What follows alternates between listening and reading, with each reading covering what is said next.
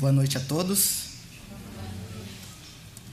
Uma grande alegria estar com os irmãos mais uma vez, rever alguns, muitos amigos né, do período aí que eu estive aqui. Fico muito feliz de poder retornar neste momento, uh, quando nós trabalhamos aqui em conjunto uh, e então teve um momento onde tivemos já uma despedida. Nós nunca sabemos quando será o reencontro, né? E agora está sendo um reencontro e uma nova despedida. Mas o Senhor sabe de todas as coisas. O importante é que nós estamos gratos a Deus pela vida da igreja, dois anos de organização, mas muito, muitos anos já de trabalho, de oração, de evangelização. E é muito bom ver a igreja com tanta gente diferente, ver a igreja crescendo, ver a igreja desenvolvendo. Uh, eu sempre acompanho os trabalhos da igreja né, por meio das redes sociais e fico muito feliz sempre que vejo as notícias, sempre que converso com o Timóteo também. E já aproveito para agradecer ao reverendo Timóteo e também ao conselho desta igreja pelo convite. E quero também dizer que eu estou aqui com a minha esposa, os irmãos já conhecem, a maioria já conhece, ela está ali no fundo com a minha filha Isabel, minha esposa é a Carolina. Então, aqueles que que passaram por aquele momento né, de tanta oração minha procurando uma esposa, né? Hoje eu estou com a minha esposa, graças a Deus, com a minha filha de dois anos, então a gente percebe que Deus é bom mesmo, né? Na nossa vida, né? Louvado seja Deus por isso. Irmãos, hoje eu gostaria de falar sobre oração, eu vou falar isso, vou falar sobre este assunto tão importante para nós da oração, com base em duas parábolas. Então eu quero já me dirigir às crianças da igreja, né? Timóteo me falou sobre este momento que ele se dirige às crianças e eu quero uh, falar que nós vamos uh, tratar desse assunto tão importante da oração. E nesse, nesse texto especificamente, o texto vai nos mostrar sobre a oração perseverante, uma pessoa que insiste, que persiste e ora ao Senhor, e o texto vai mostrar a benevolência de Deus, como Deus é bom em nos atender, em atender a oração dos seus eleitos. E ao mesmo tempo, na outra parábola, nós vamos ver também um pouco da postura de oração, né? Como nós devemos nos relacionar com Deus especificamente em oração. Então, basicamente o tema vai tratar sobre oração em tempos de adversidade, né? Então, se as crianças conseguirem desenhar alguma coisa nesse sentido ou escrever alguma coisa nesse sentido de do povo de Deus orando a Deus, insistindo nessa oração, e lembrando né, que este Deus é um Deus bondoso e amoroso para com os seus. Sem mais delongas, vamos então para a leitura do texto. Diz assim a palavra de Deus. Lucas 18, a partir do verso 1 até o verso de número 14. Lucas 18, do verso 1 ao verso 14.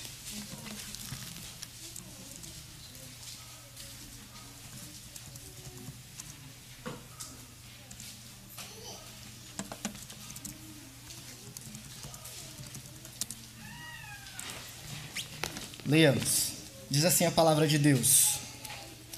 Disse-lhes Jesus uma parábola sobre o dever de orar sempre e nunca esmorecer. Havia em certa cidade um juiz que não temia Deus, nem respeitava homem algum. Havia também, naquela mesma cidade, uma viúva que vinha ter com ele, dizendo: Julga a minha causa contra o meu adversário. Ele, por algum tempo, não a quis atender, mas depois disse consigo: Bem que eu não temo a Deus, nem respeito a homem algum. Todavia, como esta viúva me importuna, julgarei a sua causa, para não suceder que, por fim, venha a molestar-me. Então disse o Senhor: Considerai no que diz este juiz iníquo. Não fará Deus justiça aos seus escolhidos, que a ele clamam dia e noite, embora pareça demorado em defendê-los? Digo-vos que depressa lhes fará justiça. Contudo, quando vier o filho do homem, achará porventura fé na terra? Verso 9. Propôs também esta parábola a alguns que confiavam em si mesmos, por se considerarem justos e desprezavam os outros. Dois homens subiram ao templo com o propósito de orar, um fariseu e o outro publicano.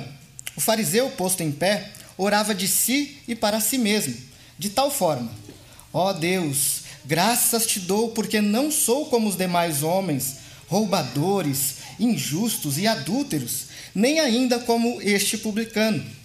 Jejuo duas vezes por semana e dou o dízimo de tudo quanto ganho. O publicano, estando em pé, longe, não ousava nem ainda levantar os olhos ao céu, mas batia no peito, dizendo: Ó oh Deus, se propício a mim, pecador. Digo-vos que este desceu justificado para a sua casa e não aquele, porque todo o que se exalta será humilhado, mas o que se humilha será exaltado. Oremos. Santo e eterno Deus, obrigado pela tua palavra, obrigado pela tua graça, obrigado, Senhor, pela vida desta igreja, ó Deus.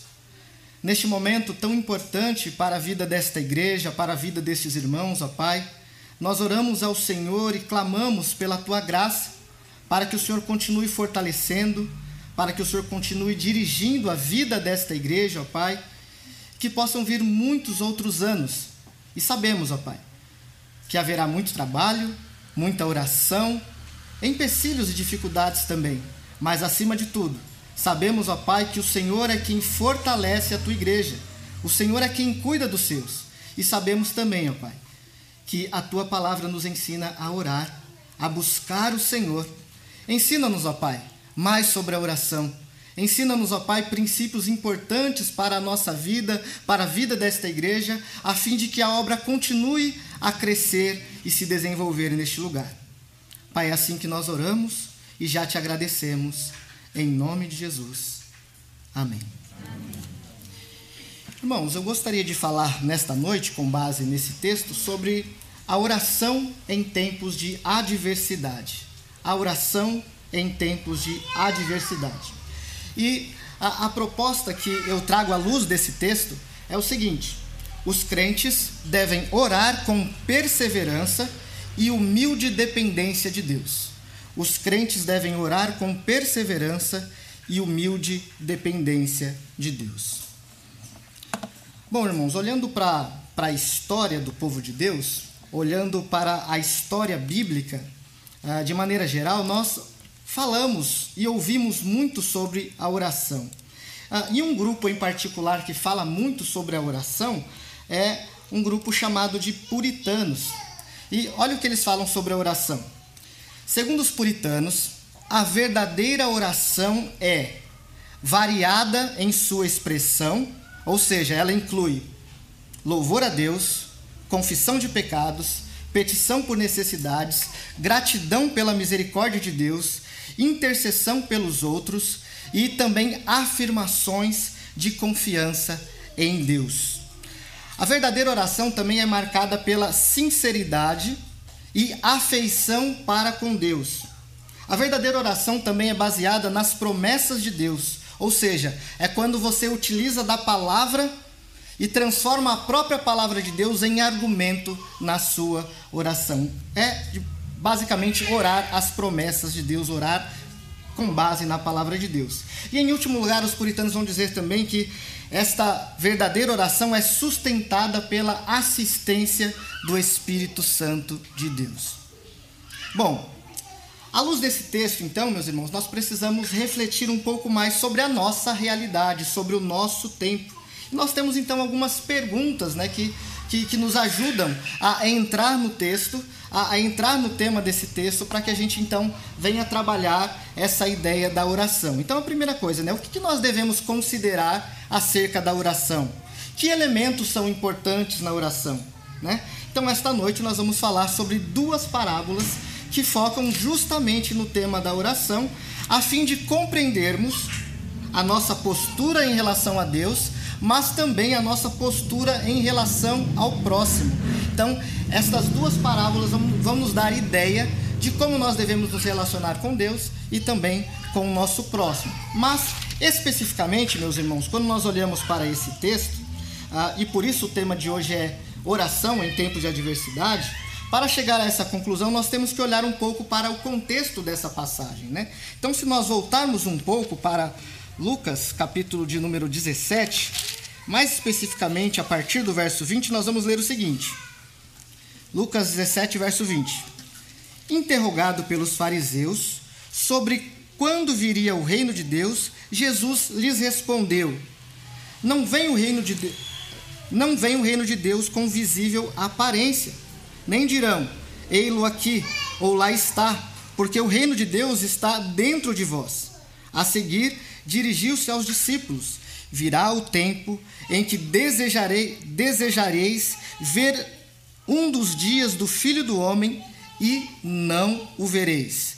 E vos dirão: Ei-lo aqui ou lá está, não vades nem o sigais, porque assim como o relâmpago, fuzilando, brilha de uma a outra extremidade do céu, assim será no seu dia o Filho do Homem. Mas importa que primeiro ele padeça muitas coisas e seja rejeitado por esta geração. Assim como foi nos dias de Noé, será também nos dias do filho do homem. Comiam, bebiam, casavam e davam e davam-se em casamento até o dia em que Noé entrou na arca e veio o dilúvio. O mesmo aconteceu nos dias de Ló.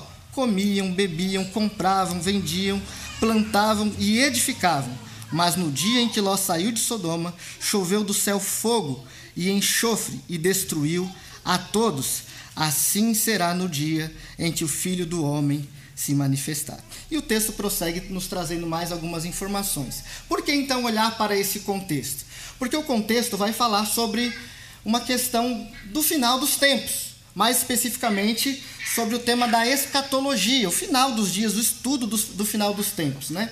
E como é frequente nos evangelhos, a ideia de quando Jesus fala sobre esse tema é nos alertar e por que, que ele precisa nos alertar?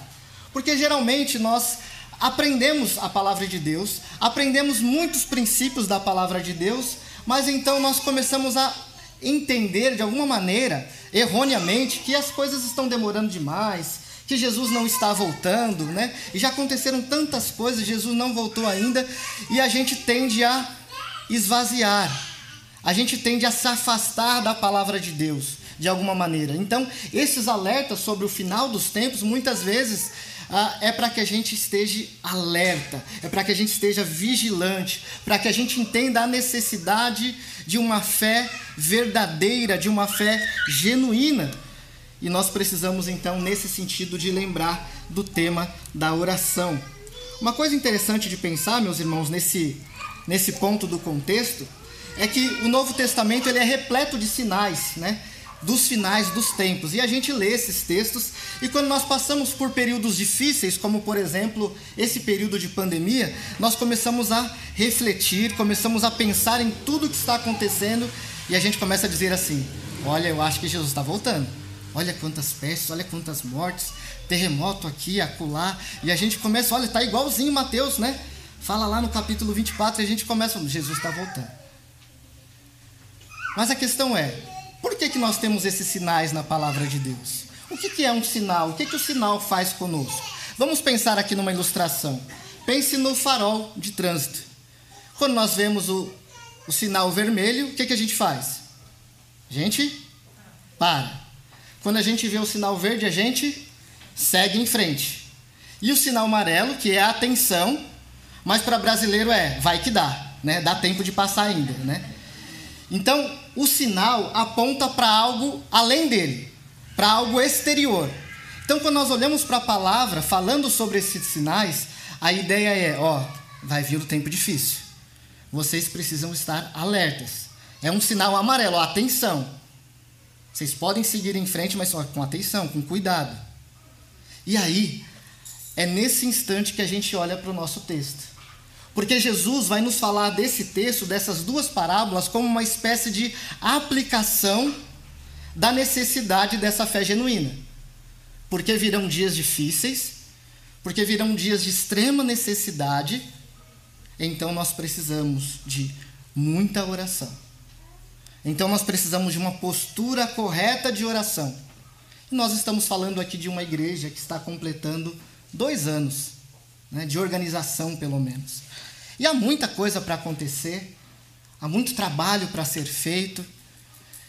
E se tem algo que pode auxiliar a vida das nossas igrejas, da nossa querida igreja presbiteriana, é justamente a oração, meus irmãos. Nós precisamos ter uma vida de oração constante e abundante, para que então possamos experimentar coisas maiores e melhores em relação a tudo que acontece à nossa volta. Uh, um comentarista bíblico falando sobre a oração, ele diz assim: o nome dele é Matthew Henry, bastante conhecido. Ele diz assim: quando Deus pretende tratar seu povo com grande misericórdia, a primeira coisa que ele faz é motivá-los a orar. Olha que interessante.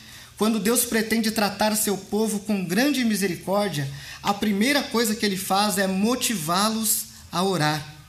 Contudo, nós necessitamos ainda pensar além desta oração, além do que nós já temos orado, além do que esta igreja tem orado. Em outras palavras, não basta orar, é preciso perseverar em oração. Especialmente em dias de adversidade, esta é a primeira lição para nós: perseverança na oração. Olha o que diz o primeiro verso aí. Disse-lhe Jesus uma parábola sobre o dever de orar sempre e nunca esmorecer. O próprio Matthew Henry vai dizer que esta parábola ela está é como se fosse uma porta que está com a, a chave na fechadura. A ideia para entender esta parábola já está logo no início da parábola. É diferente de algumas outras que você, Jesus contava a parábola e aí às vezes a parte ele contava para os discípulos. Aqui ele já fala sobre o que ele está tratando. O dever de orar sempre e nunca esmorecer. Então, meus irmãos, nós somos colocados diante da importância da oração para a nossa vida, da importância da oração para a vida da igreja. A vida de oração, nesse sentido, é uma expressão ou evidência da fé genuína. Há muitas pessoas em igrejas das mais variadas. Há muitas pessoas em nossas igrejas que estão vivendo literalmente vidas vazias do Evangelho, vazias da verdade genuína do Evangelho. Certa vez contaram para mim uma, uma, uma, certa ilustração e eu acho interessante lembrar agora.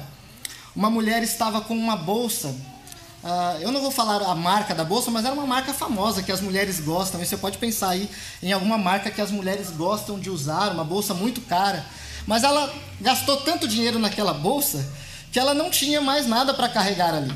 E num dado momento aparece um assaltante. E o assaltante quer levar a bolsa dessa mulher, que era uma bolsa realmente muito cara e que ela amava esta bolsa. As mulheres amam bolsa, não é verdade? E outras coisas também. Mas este assaltante, então, o que, que ele diz a ela? Eu quero levar a sua bolsa, isso é um assalto. E ela diz assim: Aliás, ele fala assim: é um assalto. Ou você me entrega a sua bolsa, ou eu te mato. Ou era a bolsa, ou era a vida. E ela disse assim: tanto faz, as duas estão vazias. Há muita gente no nosso meio. Há muita gente espalhada nas igrejas que estão como esta mulher, como esta bolsa, vazias. Tanto faz. Isso significa, meus irmãos, que nós precisamos de uma fé genuína. Nós precisamos de fato de uma vida de oração. Verso 2.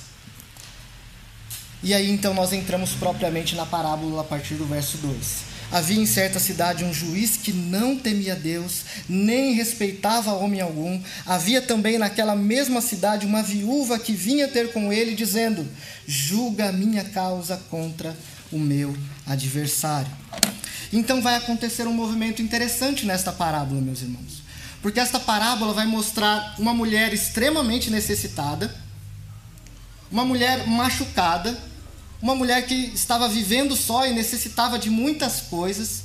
E o texto vai nos informar que ela, de maneira é, perseverante, de maneira insistente, ela vai atrás deste juiz e ela começa de fato a importuná-lo.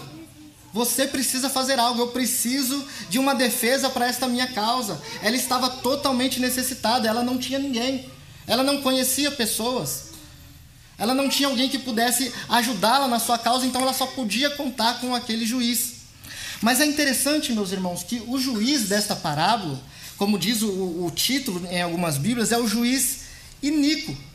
É um juiz que ele não temia a Deus.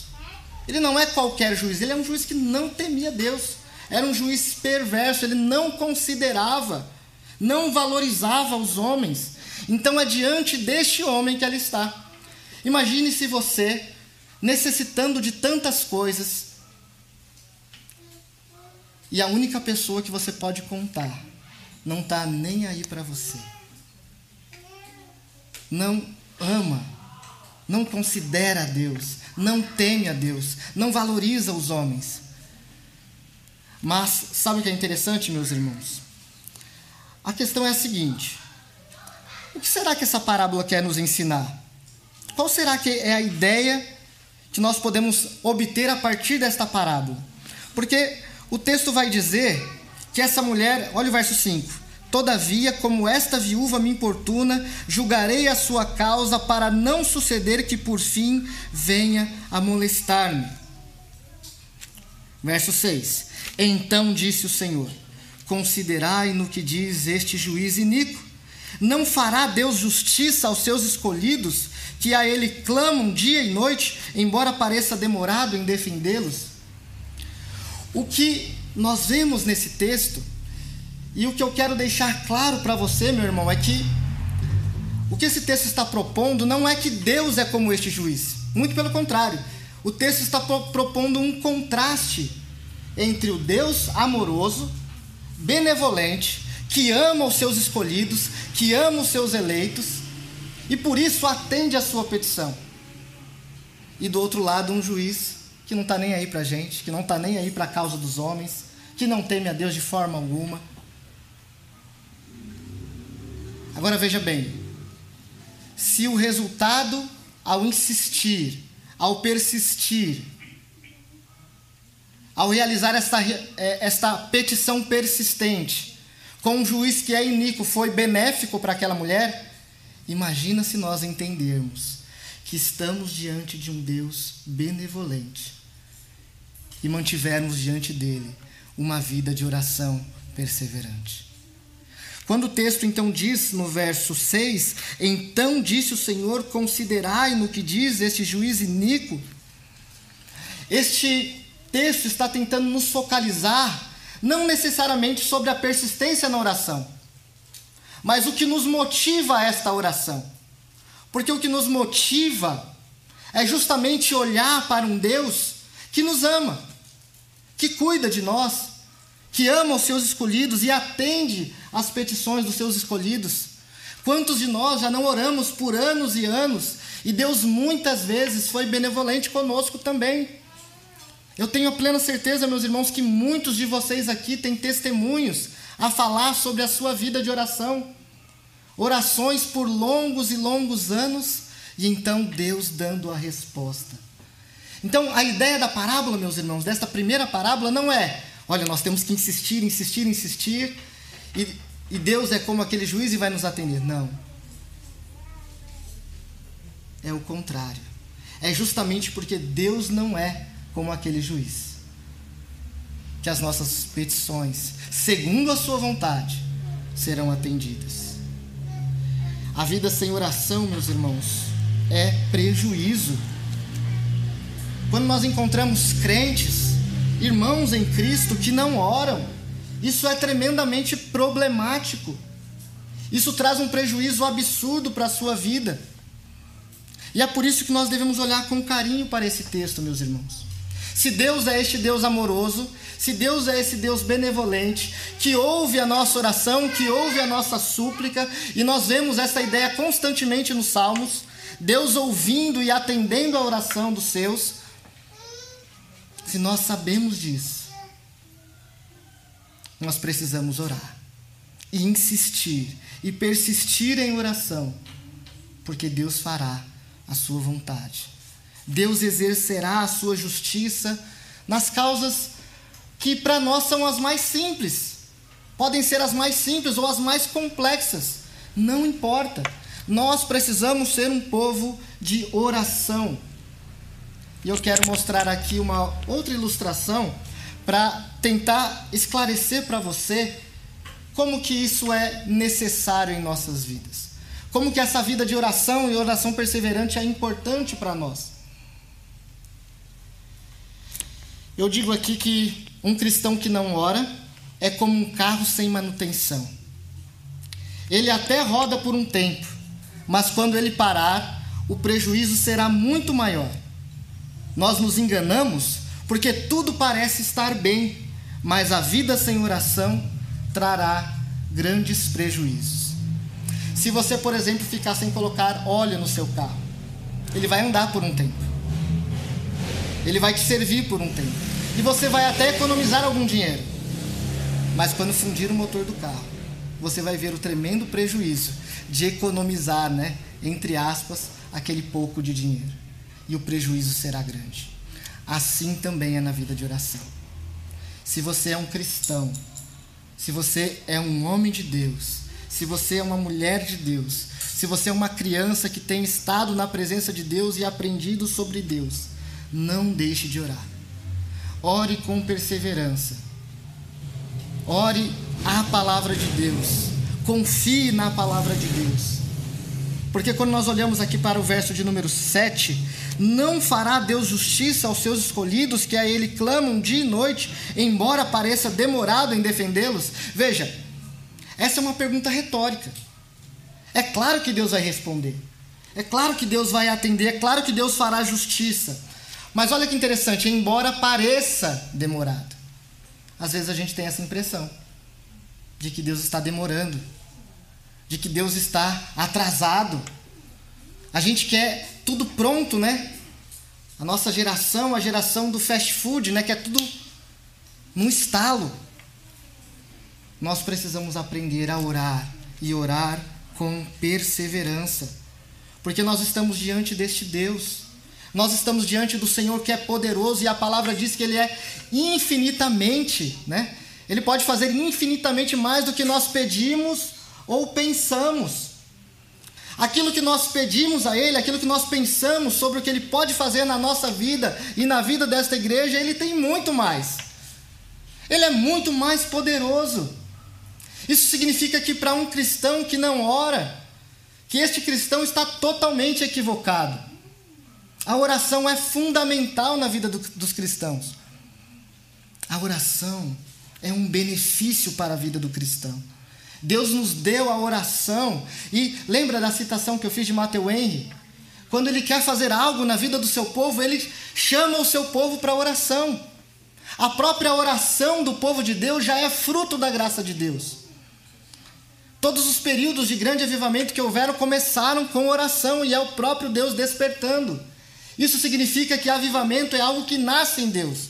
Não é a oração que promove avivamento, é o próprio Deus que promove a oração na vida do seu povo, e quando isso acontece de maneira abundante, coisas grandiosas acontecem, como aconteceram no passado. Meus irmãos, não deixem de orar. Não deixe de insistir, de persistir em oração. Porque se nós orarmos, seremos grandemente beneficiados. E há alguns momentos da nossa vida que nós entendemos que é só a oração mesmo. É só a oração que pode mudar algo em nós. É claro que nós sabemos que Deus é soberano e a ideia não é entender que a nossa oração vai mudar a vontade de Deus. Não é esse o ponto. Mas o ponto é que quando nós oramos a este Deus que é soberano e que nós podemos confiar totalmente, quando nós entendemos isso e praticamos a oração, nós somos extremamente beneficiados. Não é Deus que vai mudar, mas o nosso próprio coração diante de Deus. Então, esta pessoa que não ora, esta pessoa que não persevera, quando vem a adversidade, ela padece. Quando vem a adversidade, ela sofre. Quando vem aqueles momentos de, de escuridão da alma, como nós costumamos dizer, essa pessoa fica destruída, dilacerada, e algumas dessas pessoas se afastam da igreja, porque ela não sabe lidar com a adversidade, e ela vai fazer a seguinte pergunta: Deus, onde o Senhor está?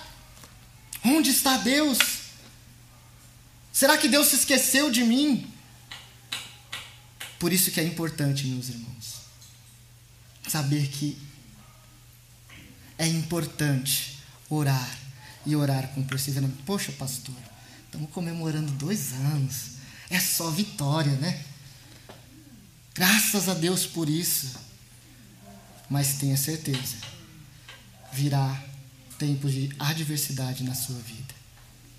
Estamos passando ainda por um tempo de adversidade.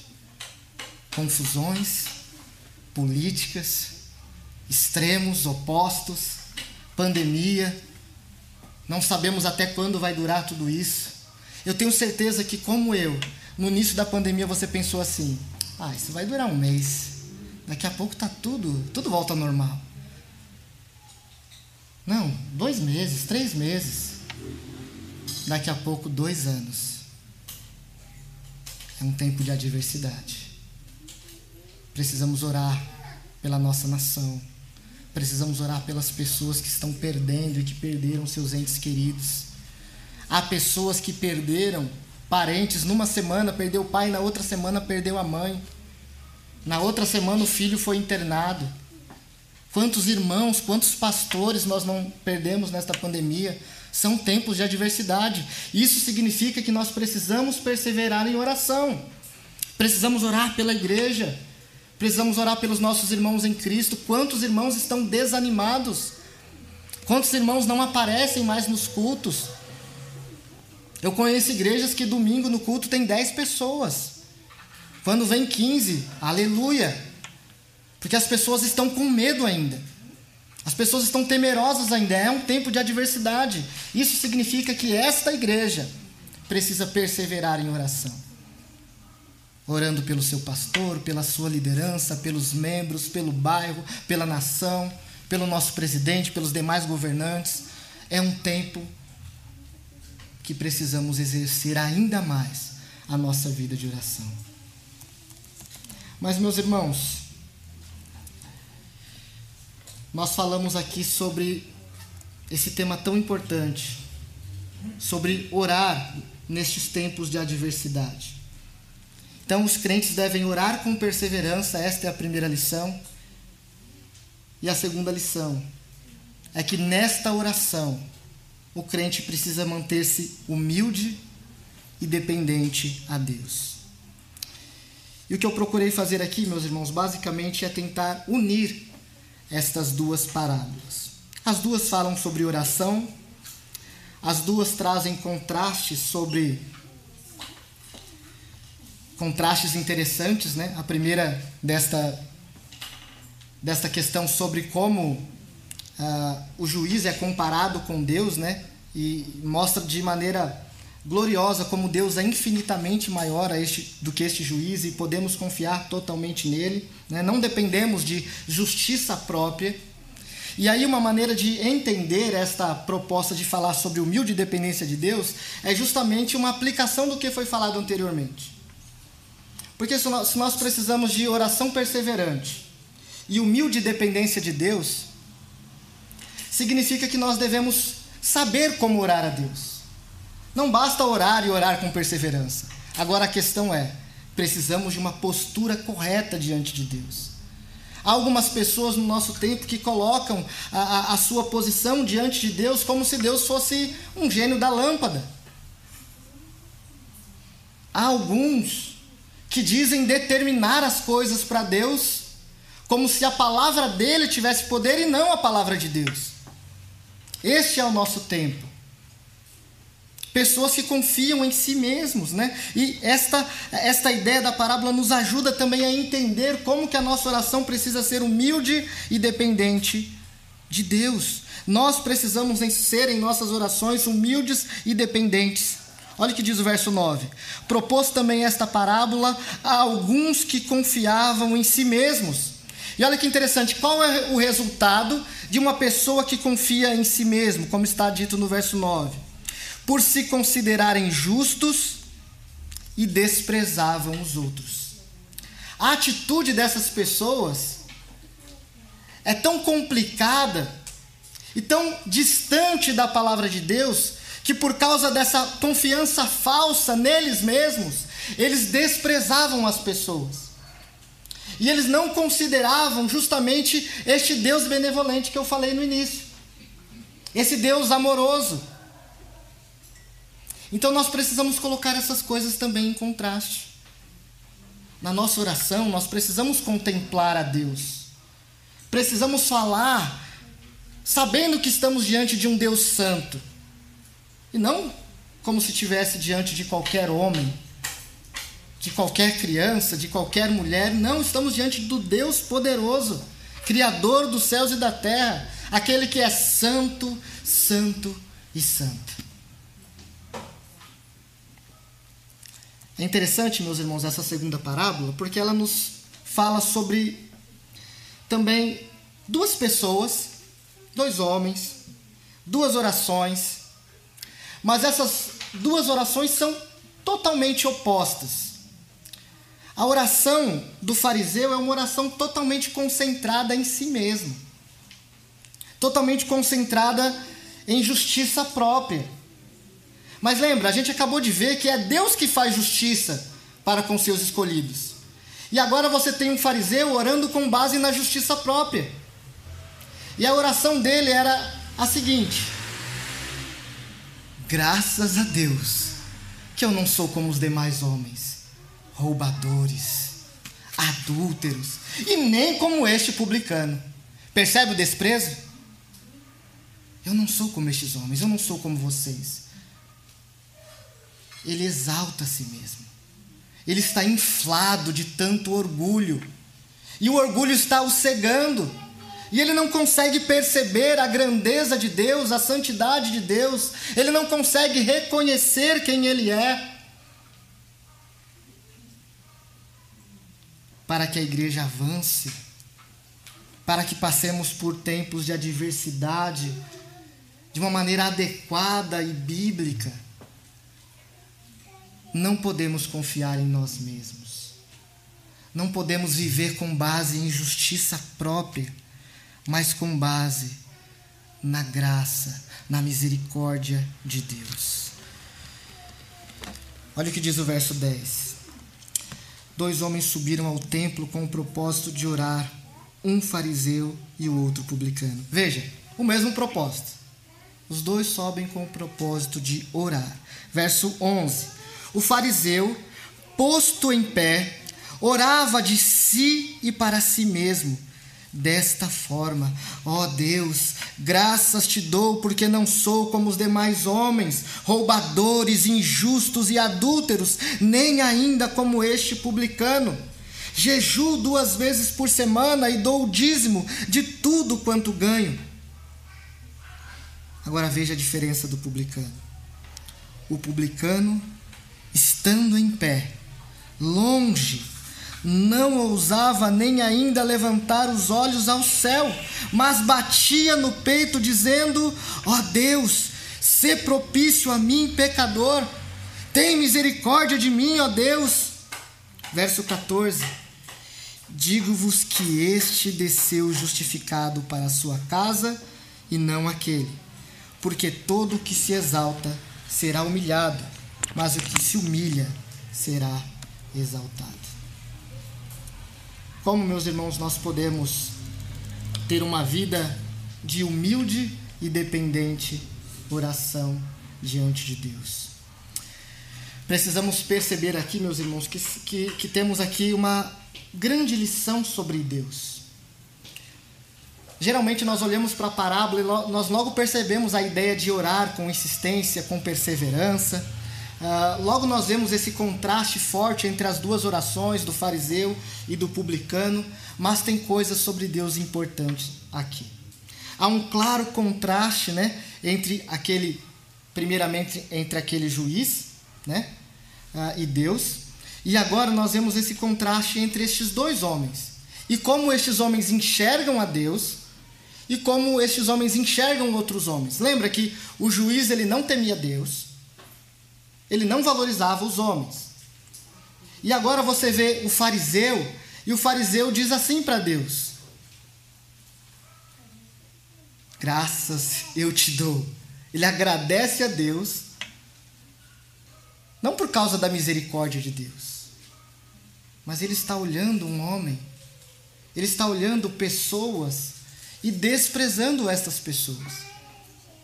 Veja, este homem, ele nem sequer manifesta o seu amor a Deus, muito menos o seu amor ao próximo. Vocês devem se lembrar que Jesus resumiu a lei falando exatamente sobre isso. E este homem desconsidera Deus, desconsidera o próprio, ora de si para si mesmo. E obviamente que Deus nos mostra que a oração não pode ser orgulhosa. A oração não pode ser autocentrada. A oração não pode ser com base na confiança em nós mesmos, naquilo que nós fazemos de maneira, ah, digamos, religiosa. Às vezes nós somos assim. Talvez você tenha pensado assim: olha, olhando para essas duas parábolas, na primeira, eu me pareço com a viúva persistente, mas, né, juiz não passa perto. Na segunda parábola você deve pensar assim: bom, eu não sou fariseu, eu sou publicano, porque eu me arrependo, né? Eu oro diante de Deus, eu reconheço os meus pecados, mas cuidado. Por vezes nós parecemos mais com este fariseu do que com o publicano. Porque se esta parábola está expressa na palavra de Deus, é porque é um cuidado que nós devemos ter, especialmente em tempos de adversidade. Nós não somos chamados para fazer parte da igreja para sermos como aquele juiz iníquo, que não considera os homens, que não teme a Deus. Nós somos chamados justamente pelo oposto para brilharmos e brilhando por Cristo, que as pessoas olhem para nós e glorifiquem ao Pai que está nos céus. Nós precisamos, portanto, tomar muito cuidado com a nossa vida precisamos de fato estar alertas como crentes, porque muitas vezes nós nos tornamos como fariseu. Muitas vezes nos tornamos julgadores dos outros. Sabe por que às vezes é difícil evangelizar? Não é porque você não passou por um curso. É porque às vezes a gente acha que certas pessoas não tem jeito. Não é assim? Aquele ali não tem jeito.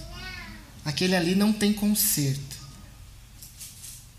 É um juízo parecido com o que o fariseu tem diante dos homens. Veja, por um lado, nós devemos to tomar cuidado com as nossas amizades,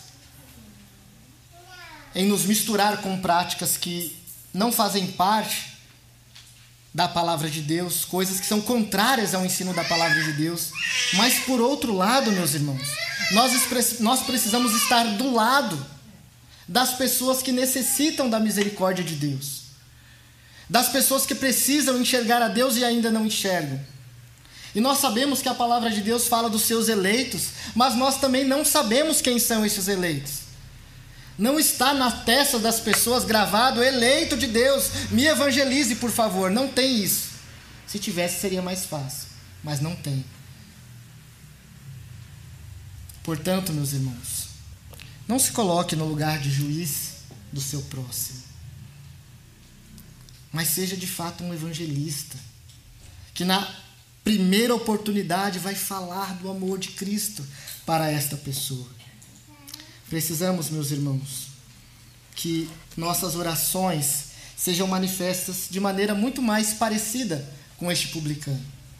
Ao invés de olharmos para nós, ao, ao invés de olharmos para aquilo que nós temos realizado como igreja, precisamos olhar para nós e dar graças a Deus. Porque se nós estamos nesta igreja, se nós somos povo de Deus, não é porque nós somos melhores. Não é porque nós somos mais belos. Não é porque nós somos mais inteligentes. A palavra de Deus nos deixa bastante certos disso. Não é por obras para que ninguém se glorie. Nós precisamos lembrar quem nós éramos. Onde será que nós estaríamos se não fosse a graça de Deus? Em que buraco você estaria? Em que dificuldade você estaria? Com quem você andaria? Se nós estamos aqui, é por graça e misericórdia de Deus. Portanto, meus irmãos, que nós tomemos cuidado para não, tornar, não nos tornarmos os fariseus contemporâneos. Este texto, então, meus irmãos, nos coloca também sobre um, este exemplo muito claro, né? Esse contraste muito claro e esse exemplo muito claro entre as duas orações, entre as duas posturas, até mesmo a postura física destes, a, a postura do local onde, que eles, onde eles ficavam, né? Então, a, o fariseu ele se colocava em pé e a ideia é que ele se elevava realmente para ser visto. Já o publicano ele não conseguia nem se aproximar, longe ele sabe quem ele é. Ele reconhece o seu pecado. E ele esmurra o seu peito porque ele está envergonhado do seu pecado. E ele fala: Senhor, se propício a mim. Eu sou um pecador. O interessante é que a gente olha um homem que dizia cumprir toda a lei, e na verdade ele fala que faz além do que a lei exige. O outro é o contrário. Além de estar em pecado, ele mostra como ele está nessa.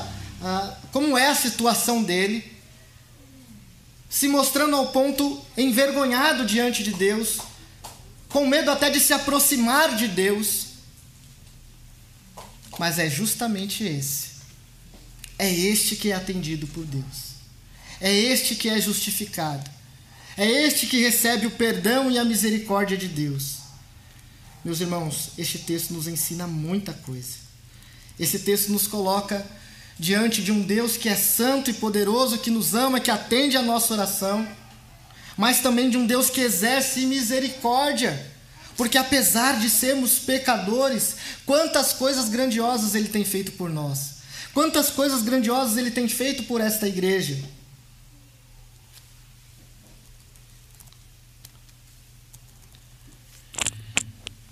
Soberba e oração são elementos estranhos na vida de um crente. Você já viu um crente soberbo? Já viu, Léo? Você já viu um crente soberbo? Não é só esse fariseu. Tem muito crente soberbo por aí.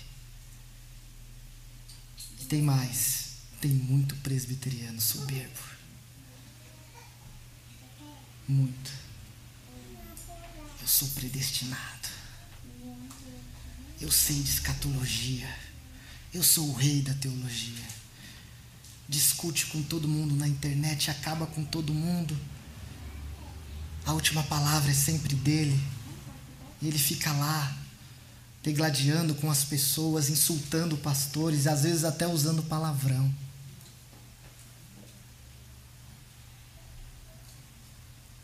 É o fariseu que sabe de teologia, que conhece da palavra,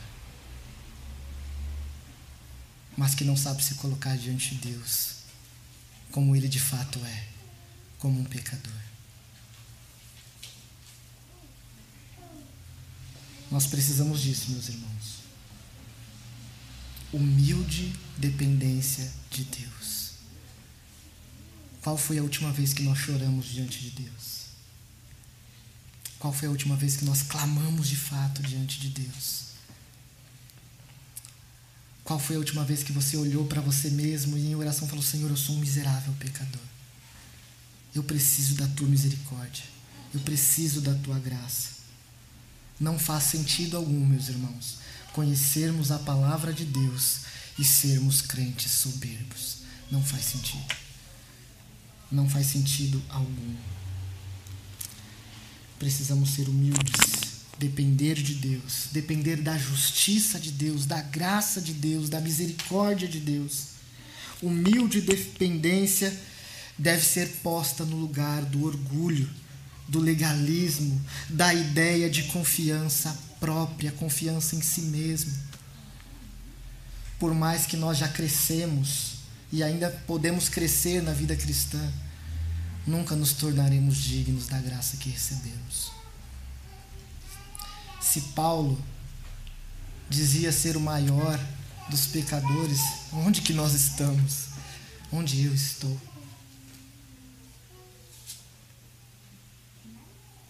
Mas Paulo diz também uma frase que eu acho maravilhosa. Ele diz assim: Eu trabalhei mais do que todos os outros. E aí depois ele diz assim: Contudo, não eu, mas a graça de Deus em mim. Se esta graça efetivamente trabalhar em nós, nós seremos mais e mais transformados Cada dia mais seremos transformados à imagem do Cordeiro de Deus, cada dia mais parecidos com Cristo. Quero encerrar, meus irmãos, com algumas aplicações. Primeira aplicação: dispense atenção especial às questões de nosso tempo. Por que, que eu digo isso? Porque às vezes a gente fica pensando, mas por que, que eu vou orar? Quais são as razões pelas quais eu devo orar? E aí a gente chega na reunião de oração da igreja, é só pedido pessoal e tal. Em tempos de adversidade, em tempos difíceis como o nosso, principalmente, nós precisamos orar por todas as questões do nosso tempo. E são muitas questões. Como eu coloquei a questão do governo, a questão da pandemia, a questão do sofrimento e tantas outras coisas. Dispense atenção especial às questões de nosso tempo. Segunda aplicação, se você se colocou na história como sendo a viúva persistente e o publicano, talvez não tenha percebido o perigo ou mesmo as evidências de orgulho em sua vida. Pense aí. Quais são as evidências do orgulho em sua vida? Será que você manifestou orgulho ao falar com a sua esposa antes de vir para a igreja? Será que você manifestou orgulho ao falar com algum irmão em Cristo no dia de hoje? Será que essa semana você, no seu trabalho, foi orgulhoso para com outra pessoa, desprezando as pessoas à sua volta ao invés de testemunhar de Cristo. Cuidado, né? esteja alerta.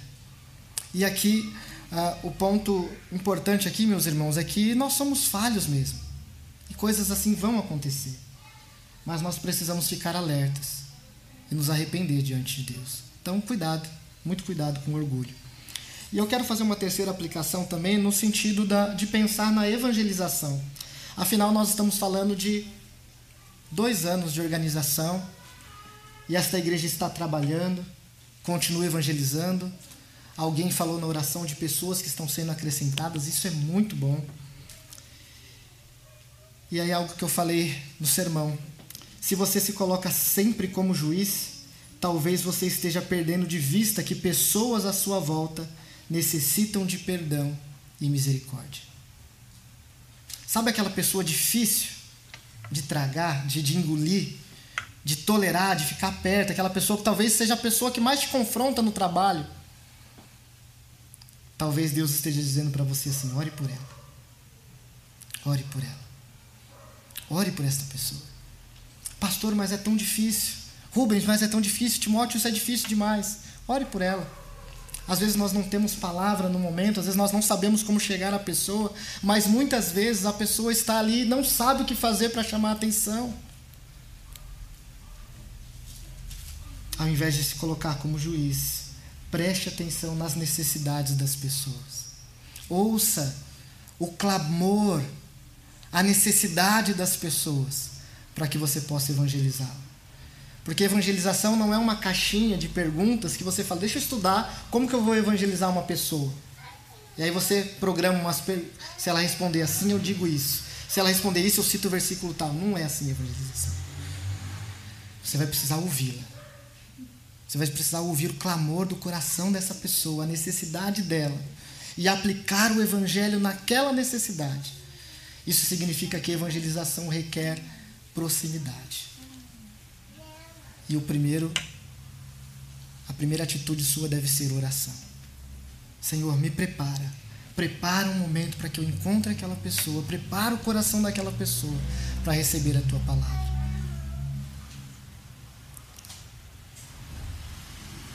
Que o Senhor nos ajude.